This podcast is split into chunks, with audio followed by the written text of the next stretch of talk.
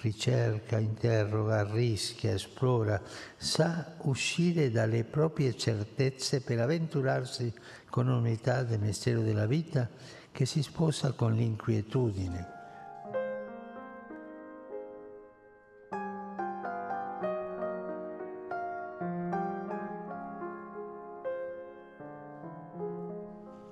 I grandi intellettuali infatti sono umili.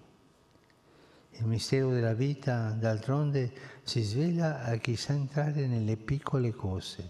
La cultura davvero rappresenta la salvaguardia dell'umano.